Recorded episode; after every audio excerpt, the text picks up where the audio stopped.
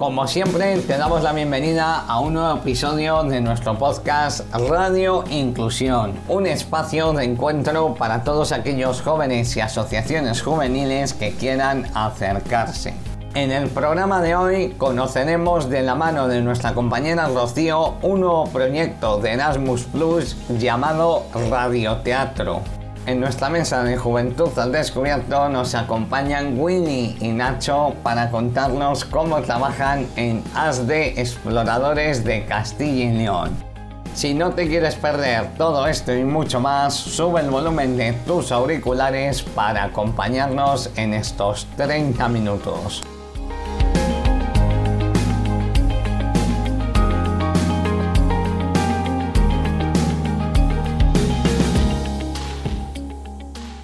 Actividades inclusivas, asociacionismo, recursos, entrevistas, todo esto y mucho más lo encontrarás en Radio Inclusión, un podcast de Aspaín Castilla y León Juventud en coorganización con el Consejo de Juventud de Castilla y León. Comenzamos.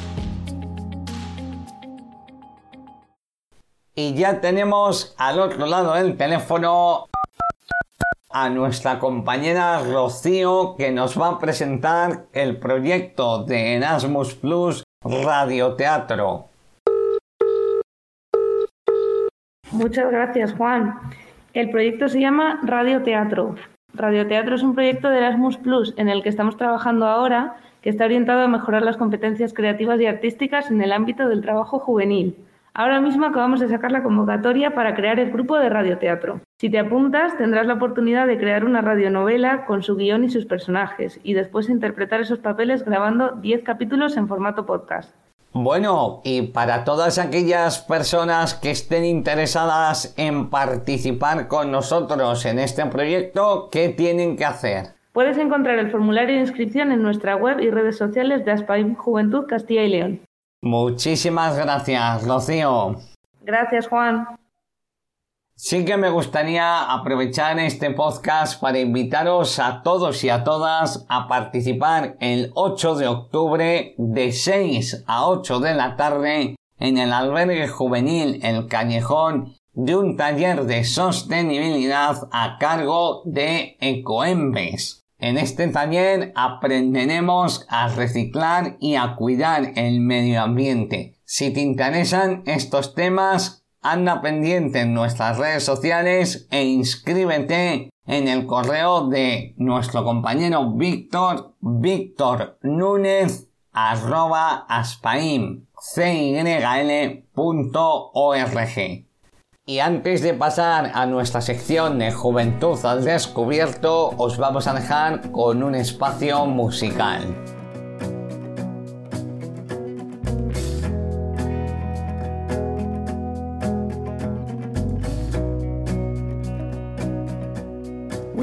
Calling out your name.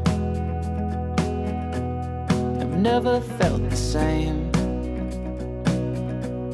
And it makes me feel a life that is mundane. Read on. It's been so long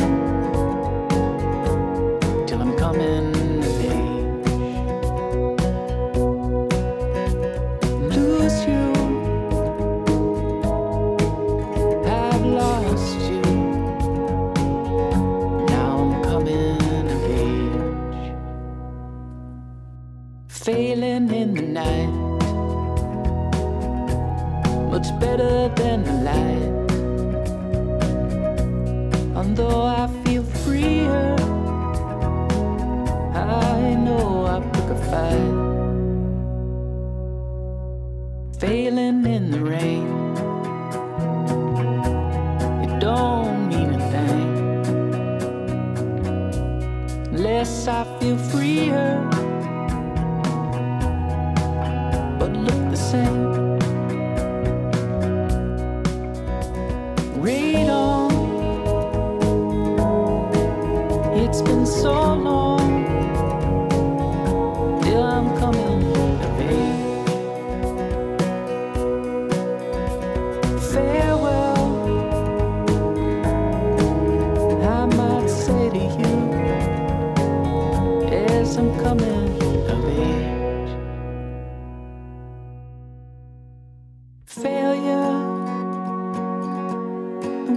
that I might say to you. Is I feel my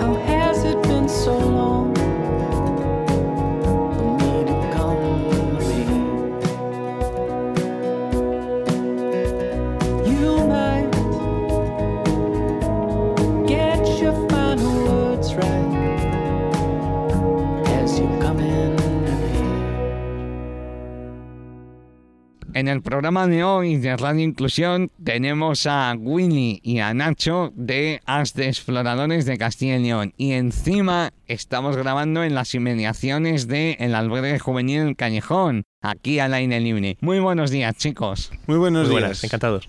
La verdad que hoy es una entrevista muy especial porque tengo aquí a Nacho, que bueno, pues nos conocemos desde hace muchos años y la verdad que es una gozada y un placer que bueno, pues participes en el podcast de hoy. Así es, Juan. eh, todo un honor y una alegría el poder estar eh, siendo entrevistado por un amigo de tanto tiempo. Yo creo que la primera pregunta un poco obligada y que hacemos a todas las personas que pasan por este podcast es que nos, bueno, pues nos contéis un poco brevemente. Muchos de los eh, que nos escuchan ya os conocen seguramente porque ASDE es una entidad eh, reconocida en el mundo del asociacionismo. Pero bueno, para aquellos despistados, contarnos un poco, eh, bueno, pues a qué público vais enfocado, qué tipo de actividades tenéis y demás. Bueno, pues eh, As de Exploradores de Castilla y León somos una entidad, lo primero de todo, de carácter regional. Aquí los dos eh, compañeros que hemos venido, pues eh, somos miembros de la directiva, pero realmente eh, donde se desarrollan nuestras actividades es en, los grupos Scouts que conforman nuestra asociación. Tenemos grupos Scouts por todo el territorio de la comunidad, eh, pues en Valladolid, en Laguna, Medina del Campo, Salamanca, Ciudad Rodrigo, Palencia, Burgos, Soria. Y bueno, pues lo que hacemos básicamente es educar en el ámbito de la educación no formal a chavales, eh, eh, sobre todo en tema de valores, y lo hacemos a través del juego, la vida en pequeños grupos, el compromiso personal, y bueno, pues acogemos a chavales de entre 7 y 21 años. O sea que tenemos un espectro muy amplio y siempre tratando de hacer actividades que sean eh, de su interés y cuanto más mayores son, más eh, es el importante es el papel que ellos cogen porque son ellos los que desarrollan sus propias actividades. Nosotros los, los scouters, que, los voluntarios que les son, ah, realizamos más una labor de acompañamiento. Entonces entiendo que, bueno, abordáis todas las etapas, desde, desde chavales eh, quizás en etapas primarias hasta gente joven y quizás, bueno, gente adulta que no se desvincula de, de los grupos, que sigue participando con vosotros. Así es, eh, les tenemos eh, agrupados a todos en pequeños grupos. que bueno, pues para el que no lo sepa, los llamamos los castores, los lobatos, eh, la sección scout, los escultas y los rovers. Y bueno, pues están todos agrupados en grupos de tres años de edad. Sabemos, como bueno, pues el resto de entidades que participamos en el mundo del asociacionismo, que tenéis una estrecha vinculación con el Consejo de la Juventud de Castilla y León. Incluso llegáis a hacer eh, proyectos de coorganización con ellos. ¿Nos podríais adelantar o contar un poquitín qué tipo de proyectos soléis realizar con el Consejo de la Juventud de Castilla y León y qué tenéis planteado para los próximos meses? Bueno, pues eh, te cuento un poquito. Eh, con todo este problema que hemos tenido de la pandemia, eh, el equipo anterior, en conjunto con otras entidades como la OGE o la Cruz Roja, eh, tratando de fomentar el voluntariado y el asociacionismo, realizaron una serie de rutas coorganizadas con el Consejo de la Juventud eh, con el objetivo de volver a estrechar esos vínculos que tanto se habían eh, separado eh, durante, durante el confinamiento o durante la pandemia. así pues, nos hemos ido a las Loras en Burgos, a la Sierra de la Culebra, al lago de Sanabria. Y bueno, luego también tenemos otro programa coorganizado con el Consejo de la Juventud de Castilla y León, que ya va por su séptima edición que es el de Nadie sin su campamento. Es un programa de becas que tenemos eh, para que los chavales que no tengan suficientes recursos para poder asistir a sus campamentos de verano eh, puedan hacerlo. Y de hecho, este año han, han, acudido 30, bueno, esta campaña de verano han llegado a beneficiarse de ella 30 chavales, que es un número pues muy grande.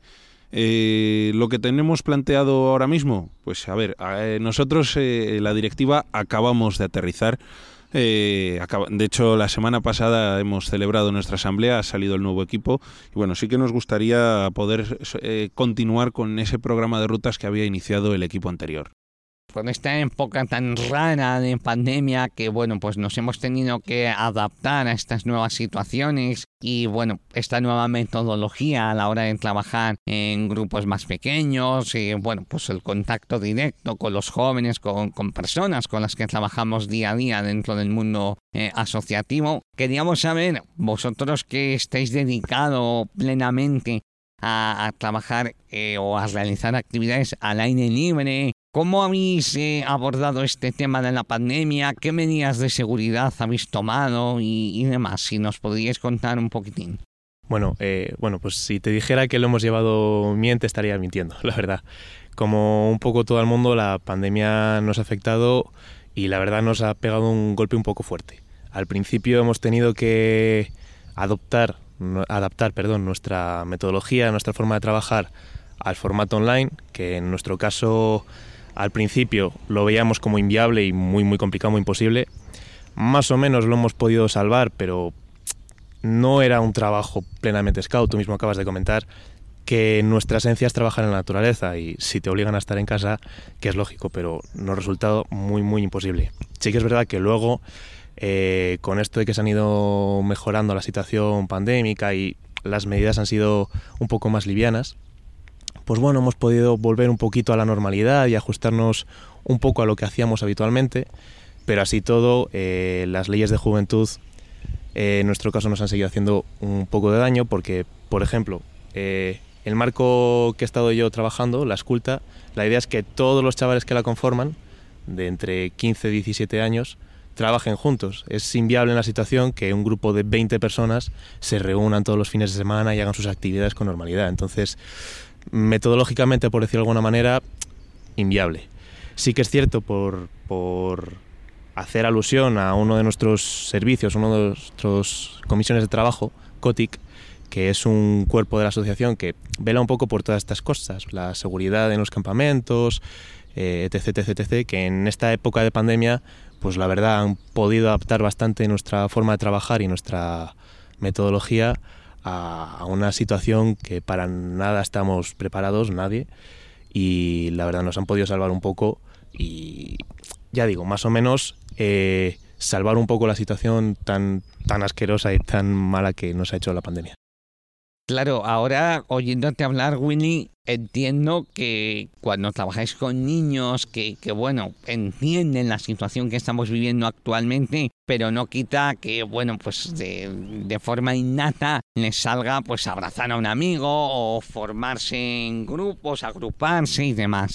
¿Cómo habéis intentado, procurado eh, mantener esas distancias en las actividades presenciales y bueno, pues hacer entender a los niños que procuren no juntarse, mantener, bueno, pues esas medidas de seguridad? La verdad es que eh, cuando nos planteamos volver al formato presencial, eh, estábamos con, los nervios de punta porque, claro, tú le dices a, un, a una criatura de 8 años que que no puede ir a abrazar a su amigo toda la vida, pues tienes miedo. Pero la verdad es que eh, han respondido bastante bien. Nos ha sorprendido en general el gran nivel de, madurez de, todas las edades, desde los más pequeñines hasta los adultos, los mayores de, edad.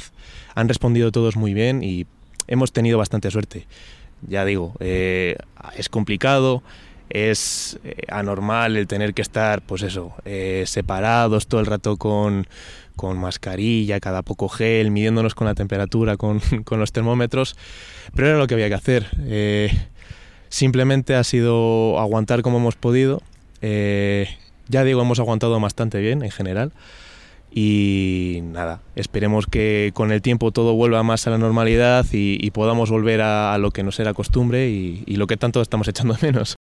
Luego esta pregunta, eh, bueno, pues también la solemos plantear a todas las entidades que han pasado por este programa, que es que, bueno, pues todas las actividades que lleváis a cabo, tanto vosotros como el resto de asociaciones, no sería posible sin lo que nosotros llamamos el corazón de las asociaciones, lo, lo que mueve el mundo, el tejido asociativo, que son los voluntarios sí que me gustaría saber, eh, desde vuestro punto de vista, que sois una entidad, bueno, pues con un gran volumen de, de gente voluntaria, gente que de forma altruista eh, participa con vosotros, ¿cómo gestionáis, cómo, cómo realizáis esa gestión de los voluntarios? Y luego también un poco en esta época de pandemia, ¿cómo habéis logrado mantener el estado anímico positivo, motivando al equipo de voluntarios para que continúen, para que no se desinfle? Bueno, eh, pues sí, eh, tú mismo comentas, eh, los voluntarios en nuestra asociación, si bien trabajamos para los pequeños y son el, lo son todo para nuestra asociación, sin los voluntarios no somos nada. O sea, al fin y al cabo es gente comprometida, que, que ama lo que hace y con quien trabaja y siempre busca lo mejor para todos estos chavales. O sea, es, es vital tener una calidad tan, tan grande que tenemos de, de voluntarios por dar el lado negativo, que por, por, mala suerte lo hay, la pandemia nos ha quemado mucho en general y sí que es verdad. Ahora mismo estamos un poco eh, bajos de, de scouters, que son estos los monitores, los educadores scout. Y si a esto le sumas la situación difícil que tenemos en Castilla y León, que con el tiempo sí o sí, casi con total seguridad, te tienes que ir a otros sitios, pues tenemos la verdad una vida de voluntarios muy, muy corta. O sea, es raro ver, con perdón, gente tan experimentada como Nacho, que está aquí sentado, se está riendo. Lo normal es que a los 24 como mucho, eh, todos estos voluntarios pues tengan más o menos de una u otra forma que despedirse de los grupos scout. Es una realidad triste, pero es la, la, que hay. Y si a esto, pues ya digo, le sumamos el agotamiento extremo al que nos hemos sometido todos durante estos casi dos años que llevamos de, de pandemia, pues es difícil. Es loable toda la gente que ha podido aguantar y que sigue a pie de cañón, esforzando por mantener vivo este asociacionismo que también se ha visto muy, muy afectado, porque claro, con la pandemia nos hemos tenido que ver obligados a refugiarnos un poco en nosotros mismos, en nuestros pequeños grupos, porque, porque muchos han estado a punto de, de desaparecer. Es triste, pero es así. Y bueno, por, por recalcar otra vez, eh, los voluntarios que tenemos en ASDE son, son todos eh, maravillosos, son gente mm, perfecta, maravillosa, que trabaja con, con unas ganas siempre, con, con una sonrisa eh, encantadora y sudan la gota gorda lo que haga falta para, para ver por lo menos qué es lo que queremos a sus chavales, pues otra vez juntos, sacarles una sonrisilla siempre que se pueda y demás. Me surgen eh, dos preguntas. Escuchándote hablar de, de, cómo, cómo gestionáis el voluntariado y cómo, bueno, pues eh, los, los monitores voluntarios han seguido manteniendo esa actitud positiva para sacar las actividades, pero me has comentado que a partir de los 24 años uh -huh. aproximadamente, eso, bueno, esas personas, esos jóvenes, se desvinculan un poco de, de, uh -huh. del movimiento scout si, si hay algún joven que a esa edad le sigue apeteciendo seguir en el mundo asociativo, seguir haciendo actividades con los chavales y demás, ¿qué opciones tiene? Bueno, eh, dentro de los grupos, por llevarlo al caso más al petit comité, hay gente que está más de activo, es decir, tienen un trabajo directo con los chavales, van todos los fines de semana a las reuniones, trabajan metodológicamente con ellos y demás, y hay gente que digamos está de apoyo puede estar, eh, pues yo qué sé, si se necesita algún día ir a limpiar el local o se necesita comprar X cosa o por lo que sea, eh, los, los scouters de activo un fin de semana no se pueden acercar y justo ese fin de semana estoy libre o me acabo de acercar a Valladolid, voy sin ningún problema, me ponéis donde estáis. Es una manera de, de seguir vinculados. Luego, para la gente un poco más mayor, sí que se le suele tener en cuenta, pues por ejemplo a la hora de hacer campamentos, estar así de, de intendente o poniendo el título de coordinador, etc. Eh, por lo general, en Castilla y León ya te digo, no es mm, por la situación de edad, trabajo fuera y demás, no es tan normal, pero en el mundo scout eh, la gente sí que suele seguir vinculada de alguna forma a los grupos. Ya te comento, en un segundo plano, gente que decide, bueno, pues en primera línea con los chavales no voy a trabajar, pero sí me puedo dedicar a un cargo de directiva, puedo encargarme la comunicación, las redes sociales, lo que sea. Sí que somos en general los scouts gente que sabemos retener en cierta medida a la gente que a pie de cañón no puede estar. A nivel de, eh, bueno, pues gestión un poco más eh, administrativa de todo el tema de esos voluntarios, de mandarles correos, darles de alta en el seguro, mantenerles informados de todas las actividades que lleváis a cabo. Bueno, esta gestión un poco más de oficina de los voluntarios que es necesaria, que hay que hacerla. ¿Cómo la lleváis a cabo con ese volumen que tenéis? Bueno, pues eh, en primer lugar, eh, todo el tejido asociativo eh, eh, a nivel de voluntariado lo lleva un encargado, un responsable de, de voluntariado y el equipo al completo está en contacto eh, constante con la oficina Scout que tenemos en el Paseo del Cauce en Valladolid. Desde ahí, todos los programas que generamos el equipo, eh, toda la información que viene de otras entidades, incluso Aspaim otras veces nos ha mandado alguna oferta de algún curso, etcétera, pues todo eso se hace llegar a, los voluntarios a través de la oficina. Eh, todos somos voluntarios, únicamente tenemos a cuatro técnicos que están trabajando para que los voluntarios puedan realizar su labor eh, con plena comodidad eh, y facilitándole las cosas lo máximo posible. Y ahora pasamos a una pregunta que siempre es el caballo de batalla en este tipo de entrevistas, porque es una pregunta, bueno, pues un poquitín comprometedora, ¿de acuerdo? Entonces yo os la voy a lanzar y hasta donde nos podéis contar, ¿de acuerdo? Hasta donde queráis meteros a, a la piscina. Creo que se la voy a dejar al presidente, que A ver, em, ¿cómo veis las actuales políticas de juventud y el apoyo de las administraciones públicas, ayuntamientos, consejerías, bueno, a nivel económico, a nivel de recursos? Bueno, pues eh, aquí yo creo que cabe destacar dos niveles. En primer lugar, el nivel local. Eh, creo que todos los grupos estamos muy contentos con el apoyo que recibimos de nuestros ayuntamientos respectivamente. Eh, se mojan un montón y encontramos en ellos eh, todas las facilidades del mundo para poder realizar nuestras actividades. A lo mejor eh, sí que estamos un poco más descontentos con la, con la gestión a nivel regional. Como ya hemos dicho antes, aquí somos todos voluntarios y bueno, pues la legislación o la normativa que hay ahora mismo en juventud cada vez se está volviendo más rígida. Eh, ya no solo por la problemática de la pandemia, sino con el día a día. Eh, pues ahora mismo, por ejemplo, eh, estamos teniendo problemas porque hay que hacer muchas más evaluaciones de riesgo de las de antes. Bueno, siempre hubo que hacerlas, ¿no? Pero el tener que pasar siempre por el, el aro de, de una, de una aplicación concreta y que no tengan libertad, por ejemplo, los monitores de nivel para poder eh, realizar o cumplir con la normativa, ese tipo de facilidades son las que están poniendo trabas al trabajo de nuestros voluntarios. Nos obliga a tener muchas más eh, dedicar mucho más tiempo a la gestión que a las, a las actividades del día con los chavales. Entonces, desde aquí sí que hacemos un llamamiento a las instituciones eh, regionales para facilitarnos ese trabajo, porque somos muchos eh, los voluntarios y bueno, pues eh, al final es eh, tiempo que, dedicamos, además de nuestro trabajo, nuestra vida diaria, etcétera, en poder realizar nuestras actividades con los chavales que creemos que tenemos un programa muy bueno, que apostamos por la educación en valores, pero que si tenemos que dedicarnos tanto tiempo a gestión, esa labor se complica. Agradezco enormemente, chicos, que os hayáis mojado en esta pregunta, porque, bueno, normalmente es una pregunta, ya os digo, que, que mucha gente, bueno, pues intenta tocar un poco por la periferia. Entonces, bueno, que, que hagáis este llamamiento y, bueno, que contéis un poco las necesidades que vosotros veis desde vuestro punto de vista, eh, es de agradecer.